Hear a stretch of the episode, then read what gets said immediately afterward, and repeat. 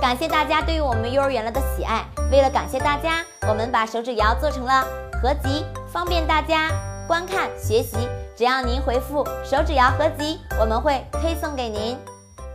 大家好，欢迎收看幼儿园了。最近班级里面出现了这样的一个事情：放学时间，家长蜂拥而至的接孩子放学，在大班的教室旁边呢有一个垃圾袋儿。菲菲看到爸爸来了，急忙跑到爸爸身边，并且把垃圾袋像皮球一样踢向爸爸。因为垃圾袋啊没有绑紧，所以垃圾飞得到处都是。老师正好走了出来，发现地面一片狼藉，问道：“这是谁干的？”可是没有任何人承认。菲菲的爸爸呢，亲眼看到孩子将垃圾袋踢了出去，但是他像没事人似的拉着孩子走了。父母爱孩子是人之常情。但是爱孩子不能连孩子的缺点也一起爱，这个道理很多父母啊都明白。现在生活中很多父母为了维护孩子，当孩子出现问题的时候，不愿意向外人公开，认为这是维护孩子形象的一种策略。但是孩子身上出现的问题不能回避，如果父母放任孩子的错误，孩子所需要的责任意识的培养和教育就错过了。这个道理很多父母都明白，但是，一旦老师或者外人批评孩子、指出孩子缺点的时候呢，他们往往会不高兴。有的家长甚至觉得丢了面子，在外人面前打孩子，以此向告状者示威。有的父母呢，即使察觉到了孩子缺点，也不舍得严加管教，更不舍得别人说长道短。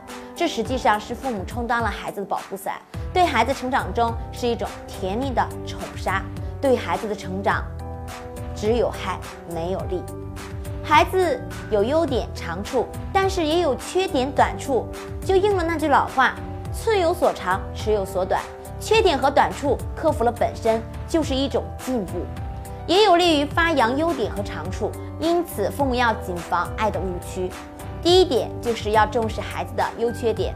孩子不是父母的唯一赌注，正是孩子的优缺点是父母应该有的态度。父母并且应该利用充分的社会力量来对孩子进行教育，而且呢要主动欢迎教师和他人对孩子提出意见。当孩子顶撞别人的时候呢，父母要为正确的意见撑腰，热情的支持别人的批评。这不仅能及时纠正孩子的缺点错误，还能使孩子从小懂得。怎样对待别人的批评，培养谦虚勇敢的性格。第二点呢，就是要不断的坚持正面教育。孩子总是有优点也有缺点，对待孩子，当然要以正面教育为主。当孩子有进步的时候呢，要及时给予表扬鼓励。当别人指出缺点的时候呢，父母应该与孩子共同接受教育。